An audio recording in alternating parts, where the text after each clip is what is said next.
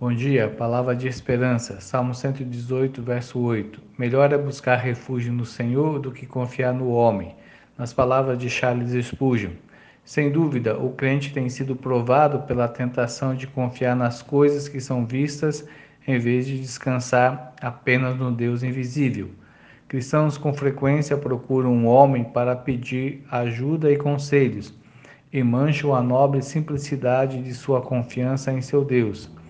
Se essa meditação encontrar um filho de Deus ansioso por coisas temporais, então poderemos argumentar um pouco com ele.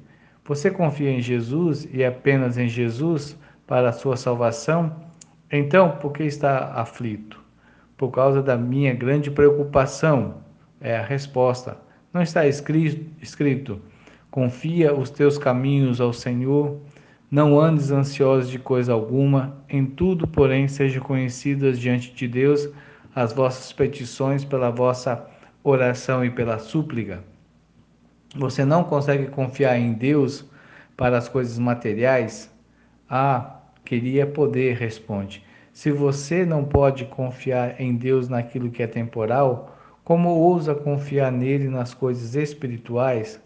Como pode confiar nele para a redenção de sua alma e não se apoiar nele para alguma das grandes dádivas ou das coisas menores?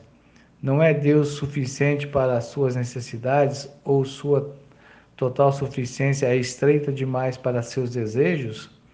Você quer outro olho além daquele que vê cada segredo? O seu coração é fraco? Está seu braço cansado? Sim, busque outro Deus. Mas se ele é o Deus infinito, onipotente, fiel, verdadeiro e sábio, por que buscar outra fonte de confiança?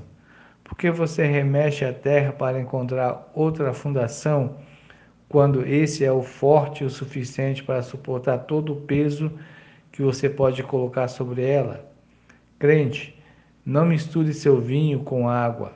Também não permita que o ouro da sua fé seja adulterado com as impurezas da confiança humana.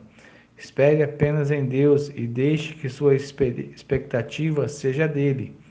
Não cobice a aboreira de Jonas, mas descanse no Deus dele.